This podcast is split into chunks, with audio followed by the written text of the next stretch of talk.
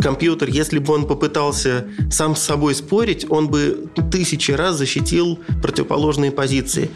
Столкнулся с телеграм-ботом, который предлагает э, бесплатно исповедаться. Конечно же, они позаботились о том, чтобы все, что знают маркетологи, знали бы и они. Постепенно будет роль национальных государств снижаться, и роль корпораций будет повышаться. При том, что уже сейчас найти в России ту компанию, корпорацию, которая скажет э, там условному ФСБ, мы вам данные не дадим, достаточно сложно. Всем привет! Вы слушаете подкаст «Андроиды и электроовцы». И мы его ведущие, редактор канала технологий Forbes Ира Юзбекова. И я, директор лаборатории дизайна мышления Высшей школы бизнеса НИУВШ Павел Волощук. Поговорим о том, какое будущее ждет людей, роботов и всех причастных. Ну и сегодня мы обсуждаем профессию «виртуальный адвокат». В будущем юристы станут специалистами по удаленному юридическому сопровождению через сеть. Им придется разбираться не только в национальном праве, но и в трансграничном, цифровом. Да, и особое внимание людям придется уделить персональным данным. И сейчас мы уже заметили, что их все сложнее сохранить в тайне. Мы оставляем их, постоянно генерируем. И такой факт, такая навязчивость не очень нравится многим. Тем не менее, удалить что-то после себя становится практически невозможно. И чтобы решить эту проблему, появятся специалисты, которые помогут э, защитить права человека в сети. Разобраться в этом нам помогут сегодня управляющий коллегией медиа-юристов Федор Кравченко. Очень приятно, здравствуйте. И основатель частной расследовательской компании «Интернет-розыск» Игорь Бедарев. Добрый день.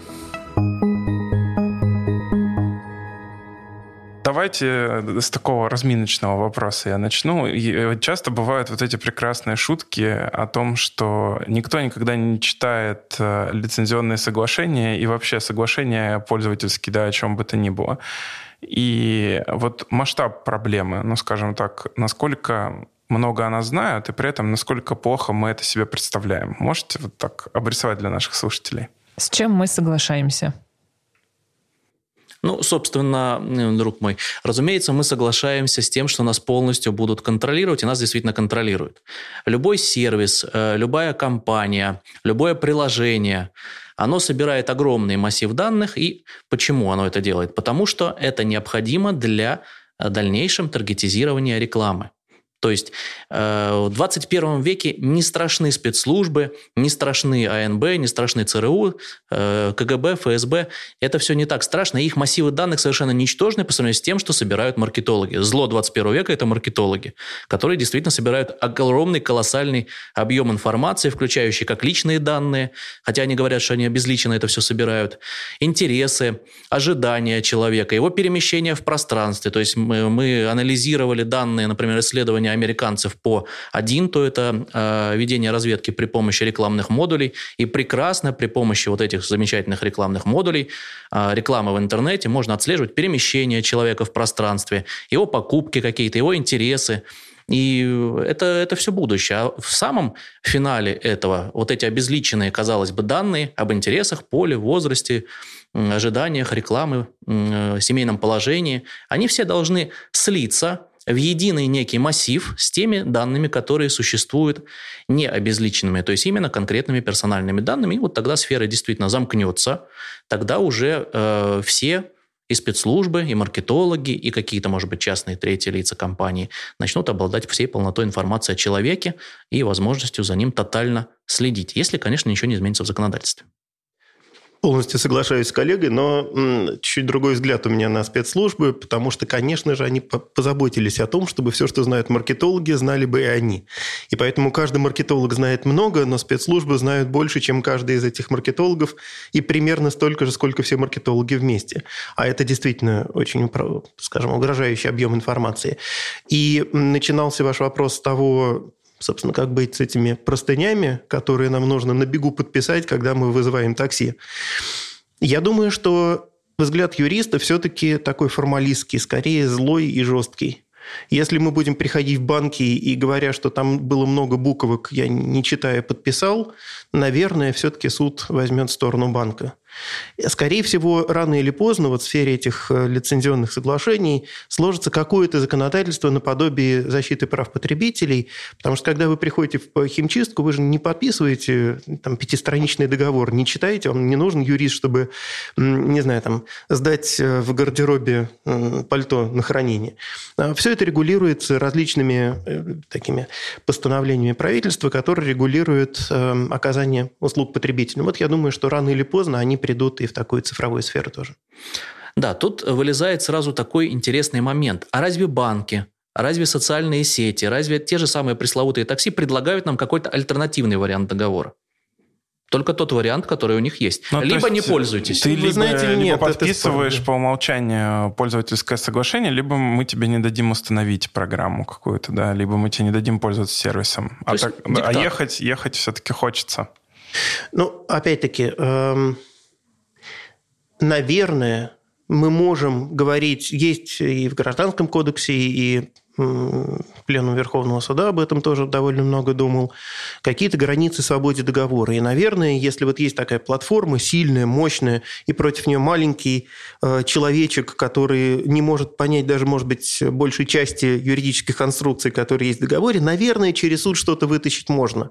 Но то, что написано прямо, четко в этом соглашении, наверное, скорее, хоть это и несправедливо, но скорее это наша вина, что мы их не читаем с юридической точки зрения, что мы полностью доверяемся платформам, чем их. И я думаю, что все-таки платформы не будут нас уж слишком жестко обманывать. То есть в каком-то смысле вот эта миграция пользователей от одной к другой защищает нас гораздо больше, потому что как только выяснится, что там Facebook заложил э, продажу души эм, в свое пользовательское соглашение, рано или поздно все-таки кто-то дочитает до этого пункта и уж очень громко напишет, и, скорее всего, остальные соцсети будут только рады этим публикациям. Ну, я обязан, наверное, задать этот вопрос. Э, вы сказали, есть какая-то негативная коннотация в этой истории. Ну, то есть, что там маркетологи — это зло и так далее, что много собирают, что люди не читают. А это плохо вообще, что про нас так много знают? Это однозначно, с этим надо бороться. И вообще, то есть, и в этом всегда есть какая-то такая негативная коннотация. Это правильно, что это так? Это, это не всегда, это не всегда плохо, но это всегда опасно. То есть есть заряженное ружье, мы не знаем, может быть, оно совершенно неплохое, может быть, даже оно сослужит какую-то добрую пользу, но есть вот некий, некая потенциальная энергия в виде этих данных, и кто и как использует эту потенциальную энергию, во что ее, в какие действия превратит, мы не знаем. Поэтому, да, мы скорее опасаемся, и эм, поскольку тут даже государство не очень надежный арбитр, он может, конечно, защитить от некоторых эм, рыночных игроков, но от себя государство защищает очень плохо, а какие-то противоречи... против противовесы ему э, в виде института гражданского общества, который борется за свободу в цифровой сфере граждан, у нас в России нет. Поэтому я не вижу особенно позитивных составляющих этого риска. И в основном, конечно, говоря о том, что он плохой.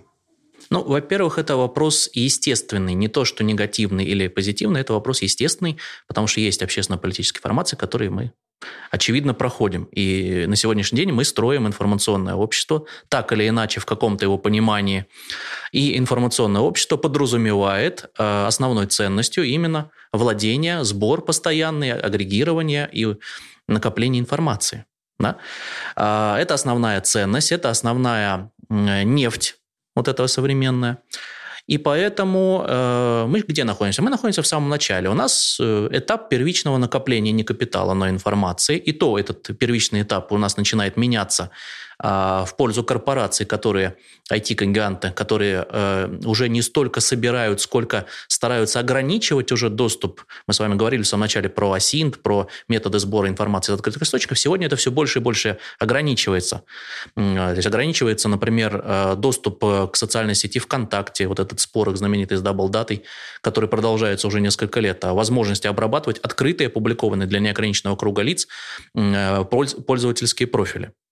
Вот. И мы видим, что в дальнейшем корпорации, конечно, э, покажут зубы да, как показывал это Facebook, например, в Австралии, когда э, правительство Австралии вдруг внезапно решило э, дополнительный налог ввести для Facebook за счет того, что на Facebook публикуются СМИ австралийские. И очень быстрый, быстрая победа состоялась, и правительство отменило вот эту свою инициативу. Вот, потому что упала посещаемость этих ресурсов, когда удалили их профили из социальной сети. Вот, поэтому видим, что, конечно, IT-гиганты, они неотъемлемы сегодня, они будут расти в дальнейшем накапливать данные. Это серьезная угроза для национальных правительств, национальных лидеров и государств. Они это понимают, об этом говорит и Владимир Путин, об этом говорят э, и даже демократические лидеры в Англии, в Соединенных Штатах, о том, что на сегодняшний день мы не в состоянии, например, даже проконтролировать, какой контент какому конкретно пользователю показывается. А может быть, ему в интересах корпорации корпорации или интересах рекламодателя под, подсовывают контент, который посягает на конституционный строй государства. Это никто не в состоянии проконтролировать, это серьезная угроза. Всего пять лет прошло. А сколько забыто? Ничего не забыто. Погребено под более новой информацией, но по-прежнему живо. Сергей Лукьяненко. Лабиринт отражений часто в фильмах каких-то про шпионов там или есть вот какая-то волшебная кнопка, которую ты нажимаешь, и вот прям информация о тебе исчезает. Это все вымысел фантазии или есть какие-то ростки сегодня, которые что-то похожее позволяют сделать, анонимизировать себя там заново. То есть мы сейчас говорим больше про то, как э, что делать, когда тебя, про тебя уже все знают. Вот что-то можно предпринять? Ну, ровным счетом ничего. Ну, э, я как юрист попробую немножечко простимулировать рынок э, юридических услуг в этом отношении. Наверное, я бы сказал, что это сложно, неэффективно, долго. Ну, если соизмерять, вот э, сравнивать с той кнопочкой волшебной из фильма про шпионов. Но все-таки можно. Можно спорить с тем, что сведения о моей частной жизни – кто-то распространяет. Особенно это эффективно, когда кто-то первый разгласил эти сведения. То есть в этом смысле э, наказывается тот, кто первый это выпустил в оборот. И вот я думаю, что если кто-то заплатит ну, сколько-нибудь существенную сумму за то, что он про меня написал, ну, я не знаю, что-нибудь э, связанное с моей частной жизнью, я думаю, что остальные э, желтые там пресса будет чуть-чуть осторожнее. Это моя гипотеза, она не до конца проверена, здесь нужны массовые такие исследования статистические. А у меня такой вопрос э, про то, куда все это будет двигаться в будущем. Вот, например, э, в США совсем другой уровень обработки данных. Он э, там, во-первых, аккумулирует данные со всего мира, во-вторых, их очень сильно обрабатывают в том плане, что э, люди получают э, маркетинговых приложений, наверное, в 100 миллионов раз, э, в 100 миллионов раз больше, чем в России.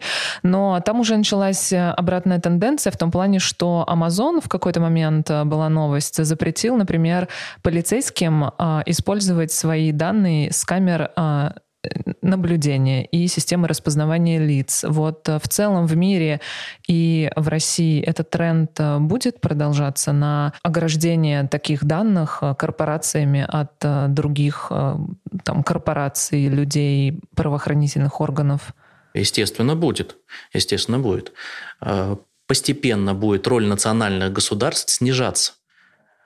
И роль корпораций будет повышаться а корпорации, они владеют основными массивами данных, они будут ограничивать доступ к этим массивам данных. Это все то, что сейчас происходит, это, это детский лепет, это не цветочки еще даже, тем более не ягодки. То, ну, в принципе, это очень интересно жить во время перемены. Я думаю, что мы много еще таких э, значимых событий застанем. Вынужден не согласиться, все-таки я пессимист. Эм, особенно в том, что касается России. На Западе действительно есть такая тенденция или, скажем, тренд, что корпорации себя ведут от государства достаточно независимо и, например, публикуют публичные отчеты о том, сколько раз государство обращалось к ним с требованиями там, удалить информацию, с какими-то запросами, и э, в каких ситуациях они их выполняли. Э, довольно сильна судебная защита на условном Западе, эм, эм, обеспечивающая некоторую независимость игроков рынка. В России, эм, повторюсь, нельзя говорить о том, что у корпорации есть какой-то объем информации, а у государства меньший. Сейчас, насколько я понимаю, все движется к тому, чтобы появился некий государственный сервис, учитывающий вот эти разрешения на обработку персональных данных, через сколько времени это может произойти, непонятно, но есть ощущение, что государство монополизирует вот эти персональные данные, при том, что уже сейчас найти в России ту компанию, корпорацию, которая скажет э, там, условному ФСБ, мы вам данные не дадим, достаточно сложно. Вот границу пересекаешь, красный флаг видишь, все, режим поменялся. И э, я полагаю, что э, все-таки в России нет самостоятельности, автономности при нынешнем режиме от государства. Приходилось жить, и ты жил по привычке, которая превратилась в инстинкт – с сознанием того, что каждое твое слово подслушивают, и каждое твое движение, пока не погас свет, наблюдают. Джордж Оруэлл, 1984. Если говорить про будущее индустрии, вот мы видим, что многие корпорации говорят о том, что они цифровизовали, автоматизировали, скажем так, работу, договорную работу, например, очень сильно, или там много, много чего, такую юридическую рутину уже вывели э, из оборота. Есть разговоры про там киберсудей, киберюристов. Э, вот э, как вы оцениваете эти перспективы, как далеко мы зайдем с точки зрения цифровизации права ну, давайте вот я занимаюсь, например, условно э, взаимодействием с правоохранительной средой. И есть примеры, примеры достаточно интересные. Во-первых, у нас рядом есть Беларусь в которой до сих пор в интернет выходит по паспорту, сим-карты покупают по паспорту, и все это достаточно строго. И использование вот этих классических, жестко поставленных, контролируемых мер учета, оно позволяет э, полиции быть все равно несмотря на вот эти кризисные тенденции в политике, в экономике, быть достаточно эффективной.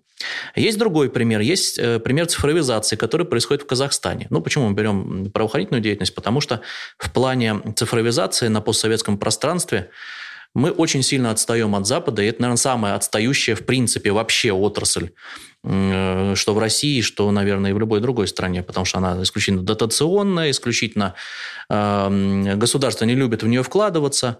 Вот. В Казахстане был внедрен проект э, электронного документа оборота между правоохранительными органами, судами, прокуратурой, Следственным комитетом, полицией.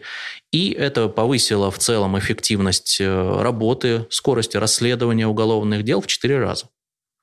Это очень хорошие тенденции. Возьмут ли на вооружение это у нас? Вопрос. Возьмут ли на вооружение какие-то средства автоматизации иные, позволяющие автоматизированно расследовать дела? Тоже вопрос. По крайней мере, мы такие средства э, на сегодняшний день разрабатываем. Вот. Но эм, Всем становится понятно, конечно, что создание очередных спецгрупп по расследованию вот этих всех современных многочисленных телефонных мошенничеств, мошенничеств в интернете, оно не имеет той цели. Любое создание спецгруппы, оно осуществляется только для того, чтобы снять ответственность с вышестоящего руководства и возложить ее на вот эту группу чтобы через какое-то время, когда преступность в очередной раз вырастет, вопросы были не к министру абстрактному, а к конкретной э, группе, которую можно наказать, которую можно расформировать, создать новую. А, должна быть повсеместное обучение правоохранительных органов современным методом приема работы, должны быть новые системы криминалистических учетов внедрены, автоматизация должна быть внедрена, и в том числе и электронный документооборот. И тогда вот мы уже начнем немножко догонять преступность и догонять Запад. Ну, если говорить о другой составляющей вашего вопроса про то, будут ли цифровые юристы и судьи в смысле компьютеры, там какие-нибудь искусственные интеллекты, то, во-первых, наверное, будут, но если мы говорим о неопределенном будущем, там, например, в течение 500 лет, наверное, они появятся. А если говорить про последние 500 лет, то в профессии юриста изменилось не так много.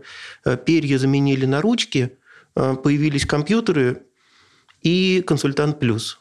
А все остальное, вся юридическая профессия, по большому счету, остается неизменной. Ну, там меняются какие-то мелочи буквально.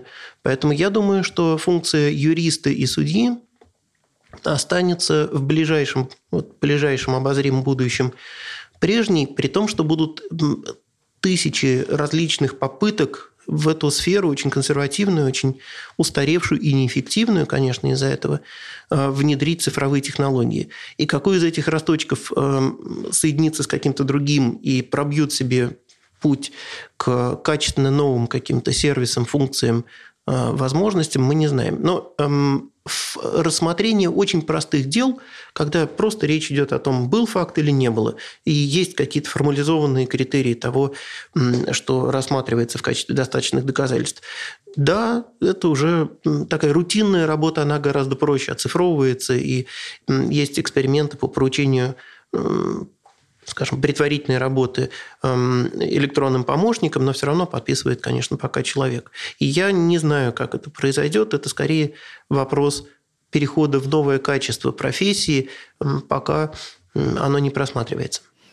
А мне в плане автоматизации очень понравилось другая, даже не юридическое направление, а направление э, столкнулся с телеграм-ботом, который предлагает э, бесплатно исповедаться. Смешно, но факт. Конечно, у бота есть существенные недостатки. Во-первых, он не продает свечки. Никак, никаким образом. Во-вторых, он не имеет никакого отношения к РПЦ. То есть все вот эти потенциальные деньги, клиентские данные, они... Мимо церкви идут. Да, да, да. К акционерному обществу РПЦ они никак не попадают. Но э, цифровизация как таковая интересна. Зачем нам ходить куда-то, если можно исповедоваться боту в Телеграм? Вот к слову про профессию юриста мы почти всех гостей спрашиваем, а робот что в вашей профессии может автоматизировать? Какая сейчас у э, цифрового адвоката самая рутинная часть его работы и чем вот искусственный интеллект может здесь помочь?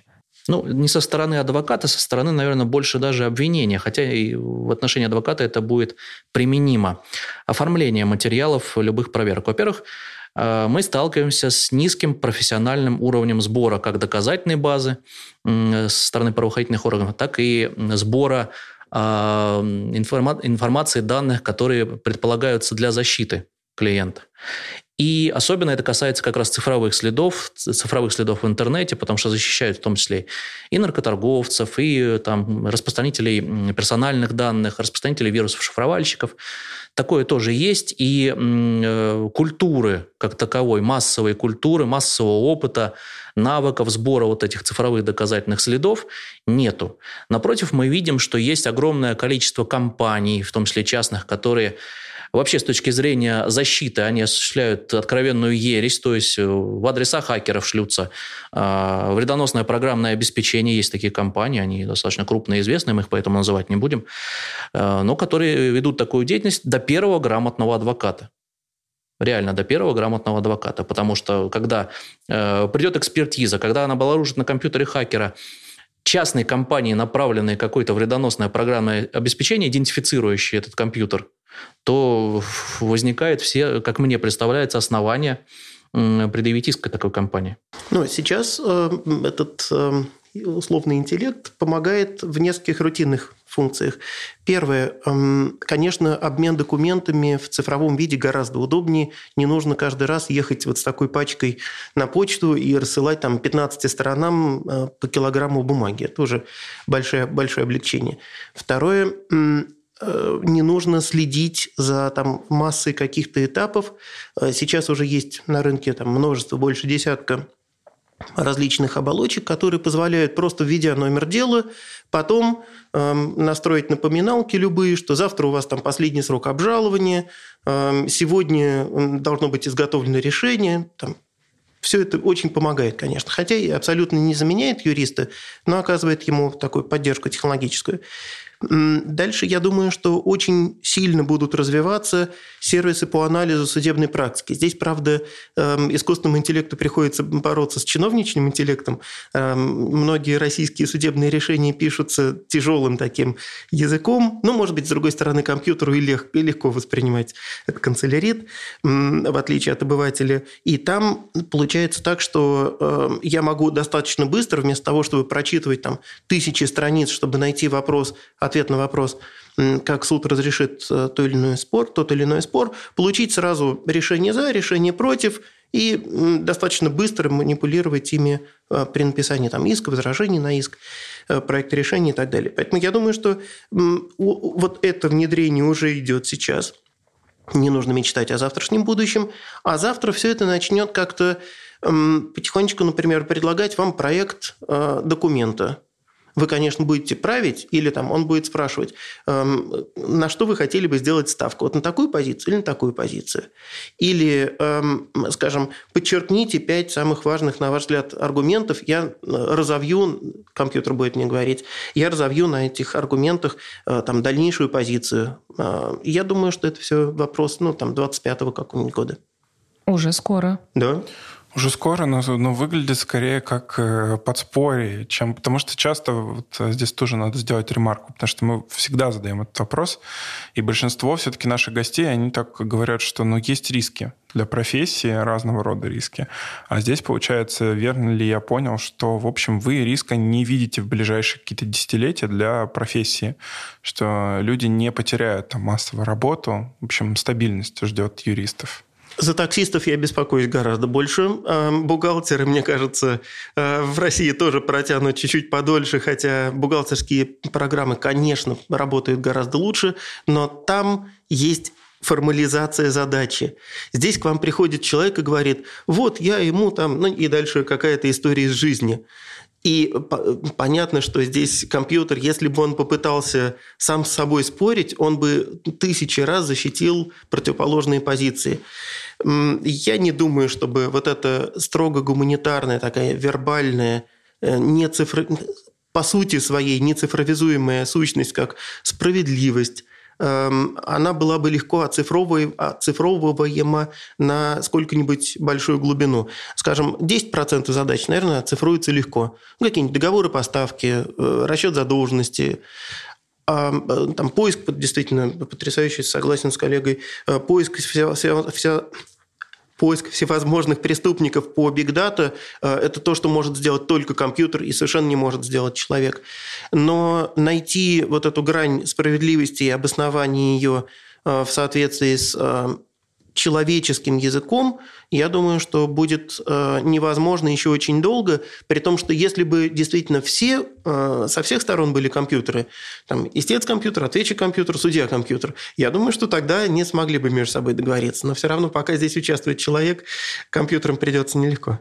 Да, на компьютер кто-то программирует, поэтому тут участие человека неизбежно. Понятие, я с ним мало работал тоже в своей практике, цифровые контракты. Это же вообще потрясающая штука. Вы вводите все логины, пароли там, от своих банковских счетов, э, запускаете алгоритм, и этот алгоритм вообще, знаете, как машина судного дня. Вот э, есть, говорят, такой в государстве компьютер, который, если все разбомбят, э, проверит, что все, все умерли, и запустит ракеты в ответ.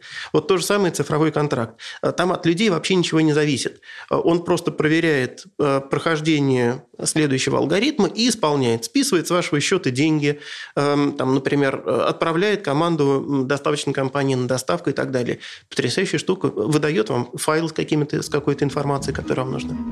Знание опасно. Пока люди остаются в неведении, они невинны и добродетельны. Но обретение знания влечет за собой соблазны и новые возможности, которые ведут к греху и разрушению. Айзек Азимов. В начале. Получается, что э, вот в будущем мы сегодня обсуждаем, э, поскольку профессию виртуального юриста, виртуального адвоката, э, чем он будет отличаться от э, э, стандартного адвоката? Просто знаниями, я так полагаю, не более чем. В цифровой сфере. Совершенно верно. И эта востребованность, она сейчас очевидна. А, запросы на такого рода юристов растут. Порядка за год они, наверное, за последние несколько лет они увеличились на 40%. Вот. А юрист сам никуда не денется. Покуда у нас есть судья, физическое лицо, его статус определенный законом, конечно, этого судью требуется убедить. И убеждать его нужно не всегда со стороны э, моральной, правильной стороны. Иногда нужно защищать и мерзавцев. И для этого лучше человека никто не сработает. Ну, хорошо. Э, сказали, что отличаться в основном будет э, своими знаниями по специфике, связанной с digital. Тогда вопрос остается о пути в профессию. То есть, э, хорошо, что делать? Вот нас слушают люди, кто-то кто собирается еще только учиться, кто-то уже отучился, да, сидит где-то э, и слышит нас. Да, сидит в бухгалтерии или сидит где-то, вот человек, ваш коллега, юрист, и хочет специализацию такую. Что надо делать? Честно сказать, э, понятие цифровой юрист, ну, если мы опять-таки говорим уже не о машине, а о человеке, который специализируется на этом праве, все-таки, наверное, это слишком широко, как это ни странно. Хотя, конечно, сейчас еще есть адвокаты, которые которые сегодня там занимаются бракоразводным э, процессом, завтра ДТП, послезавтра каким-нибудь там бабушка залила э, соседа снизу, э, потом убийство начинают защищать, э, значит, потерпевшего или наоборот, обвиняемого. И э, такие юристы тоже есть, но вот э, в сфере цифрового права или медиаправа, в котором я практикую, уже трудно одному человеку охватить всю судебную практику и все изменения законодательства, которые очень мобильны, эм, во всей этой сфере. Поэтому, например, у нас есть юрист, который занимается рекламой, который занимается интеллектуалкой, который занимается защитой чести достоинства отдельно, те, которые занимаются там, лицензированием телерадиовещания, э, там, какой-нибудь конфиденциальной информацией и так далее. И как в результате вот, э, человек найдет себя, эм, я, я бы посоветовал ему выбрать эту одну тему, а потом, если он хочет работать в юридической фирме, найти ту крупную юридическую фирму, где есть стабильный поток вот этих задач. А если он хочет развивать частную практику, то, конечно, максимально громко сообщать вот о каких-то новостях в этой сфере и э, сообщать о своей, в частности, практике. Тогда я думаю, что на всей, во всей стране наберется таки такое количество людей, которые хотят, ну, я не знаю, там, скажем, защитить свое э, какое-нибудь право в этой узкой сфере. А у него будет не очень высокая конкуренция, по крайней мере, пока. Тут мы обычно касаемся вот науки, например. А почему э, Менделеев, почему Эйнштейн могли быть докторами различных, казалось бы, наук? Там, химии, физики, сразу одновременно математики. Потому что в то время знание еще было достаточно узким, а впоследствии с каждым Новым годом знания становятся более сегментированным и требуются более целевые специалисты в каждой отрасли. Также и здесь коллега говорит абсолютно верно. Кроме всего прочего, могу добавить, что цифровые технологии, они у нас носят характер-то и международный, транснациональный. И здесь возникает еще вопрос знаний в каждой конкретной стране, использования текущего законодательства, не только 152 ФЗ, но, например, и GDPR, там, представительства в этих отдельных странах, соглашения с юристами на местах в Швейцарии, например. А, например, есть э, Яндекс.Цен, блок на нем иногда публикуют различные сливы, негативную, недостоверную информацию. И в России почему-то они очень тщательно игнорируют и посылают с этими своими запросами об удалении этой информации. Но если ты приезжаешь в Швейцарию, и швейцарские юристы приходят, швейцарское же представительство головное на самом деле, Яндекс.Дзена, то там удаляется все крайне быстро. Если говорить про... возвращаться к вопросу цифрового юриста, ну, вроде бы мы разобрались, что это человек, который специализируется на такого рода э, праве, университеты, которые готовят юристов, как вы думаете, они сегодня двигаются в эту сторону и будут ли двигаться вообще? И это первый, наверное, вопрос. А второй вопрос. Э, человек, который специализируется на такого рода праве, ему нужно самому разбираться в каких-то тонкостях, ему нужно дополнительно учиться ну, чтобы понимать вообще, как, как что работает? Или это не обязательно?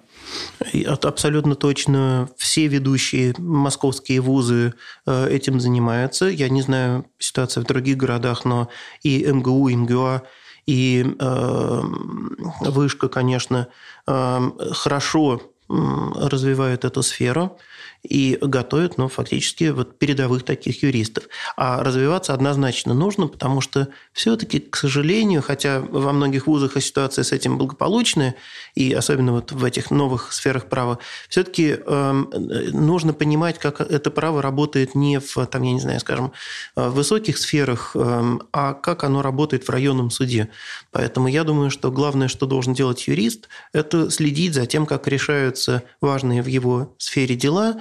И самое главное, читать не новости об этом там в газете, где журналисты могут понять, ну, совершенно неправильно суть спора, а смотреть первоисточники, если есть возможность докопаться до возражений на иск, э, сам иск, ну, или там, я не знаю, какие-то другие процессуальные документы, или хотя бы полные тексты решений. Хотя это тоже, вот скажем, решение – это минимальный уровень.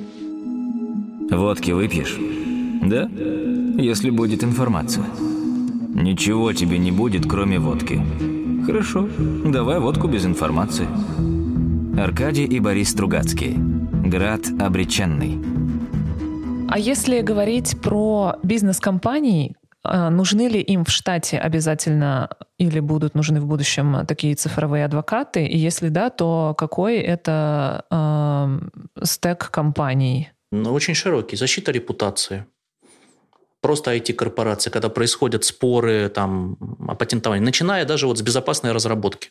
Любое приложение, особенно которое требует лицензирования, сертифицирования в стеком, ФСБ, а работать с персональными данными, оно должно осуществляться на основе безопасной разработки, разрабатываться на этой основе, и это сразу огромный пласт работы юриста накладывает на проведение такой разработки. То есть это все должно контролироваться с э, программистами, должны заключаться соответствующие соглашения, они должны давать подписки там и прочее, прочее, прочее.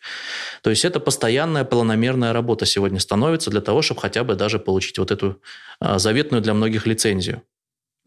Ну и в дальнейшем уже возникают потом иски а, о защите там, патентов, о там, копировании кода, о краже пользовательских данных. И ну, постоянно будет расти, конечно, эта необходимость по мере самой цифровизации, безусловно.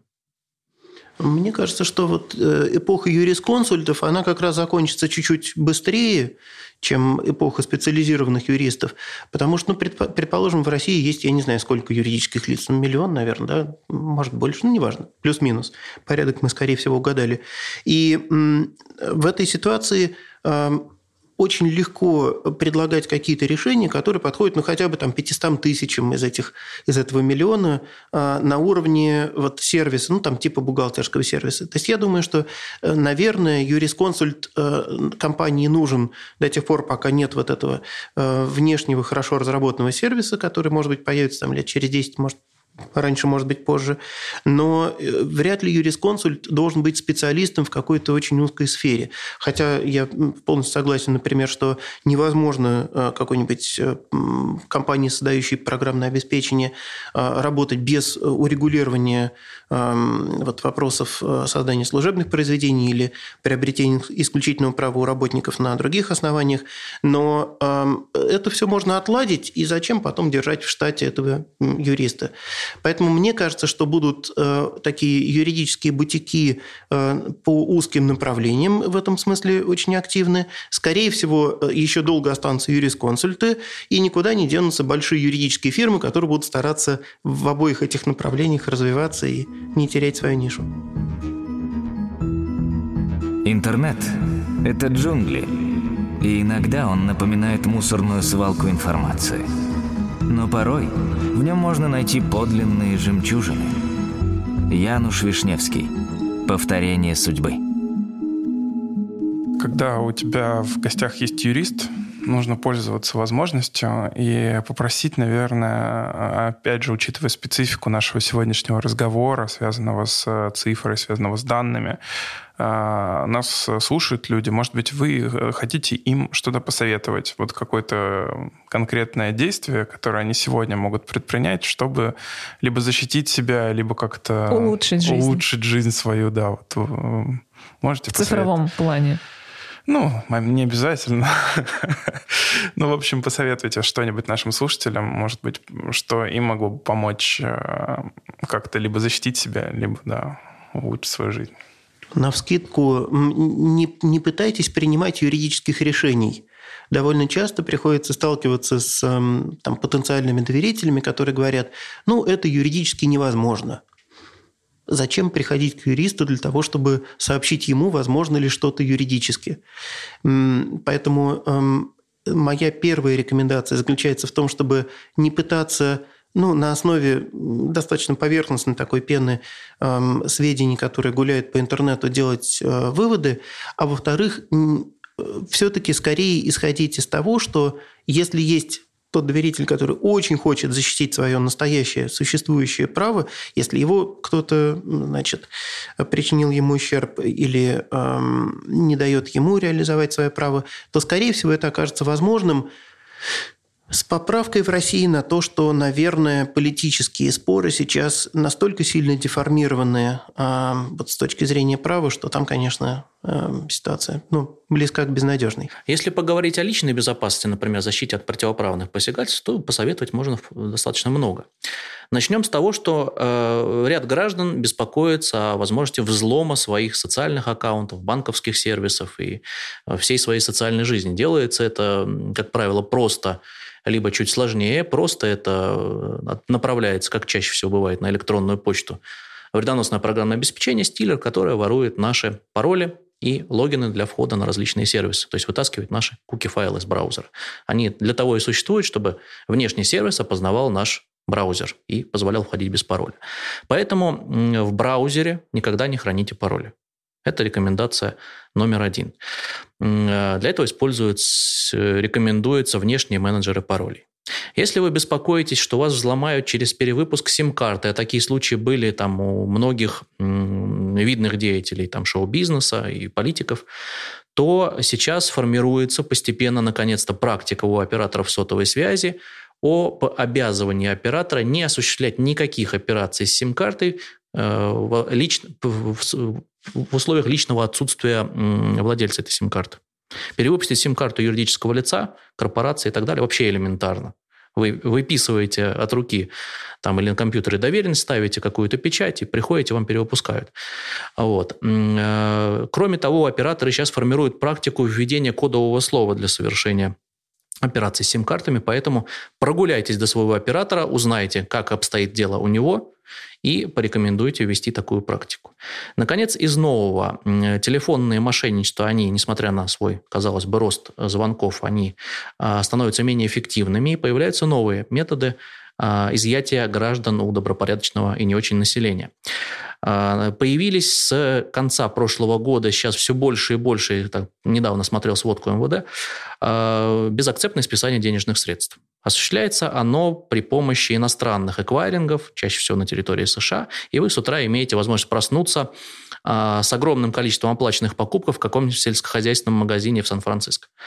Вот. Бороться с этим тоже можно. Во-первых, рекомендуется запретить оплату через смс-сообщение у вас в банке. Есть такая возможность позвонить и отменить оплату через СМС. И, во-вторых, отменить иностранные платежи. Потому что на территории России-то эта проблема с безакцептным оплатой. Оплатой она решена, а вот э, иностранцы не всегда знают даже о наших каких-то договоренностях банков и эквайрингов, и вполне это все успешно игнорируют. А проблема это сейчас все больше и больше нарастает, поэтому а. запретите оплату через СМС, б. запретите переводы на иностранные счета. Ну, если надо, разблокируйте. А камеру как Цукерберг надо заклеивать на ноутбуке? Ну, Цукерберг э, своеобразный достаточно юноша, поэтому ему лучше заклеивать. Так, ну что мы сегодня узнали? Мы узнали, что а, корпорации защищают те персональные данные, которые они а, собирают с пользователей и стараются не выдавать их государству. По крайней мере, так происходит в США. Слушай, еще мне кажется, очень э, получилась интересная параллель с нашим выпуском про Data Science. Потому что там ведь мы тоже задавали те же самые вопросы и про то, забирают ли данные и так далее. И мы получили абсолютно идентичные ответы. В общем, и айтишники, и юристы здесь пришли к консенсусу, и ваши данные собирают, и практически с этим ничего нельзя сделать. Да, их практически невозможно удалить из государственных сервисов, их вообще нельзя выпилить, поэтому э, нужно начинать с малых лет. Если у вас есть дети, то нужно им объяснить, что планшет — это только после 18 лет. Да-да-да. Или только после 18 часов.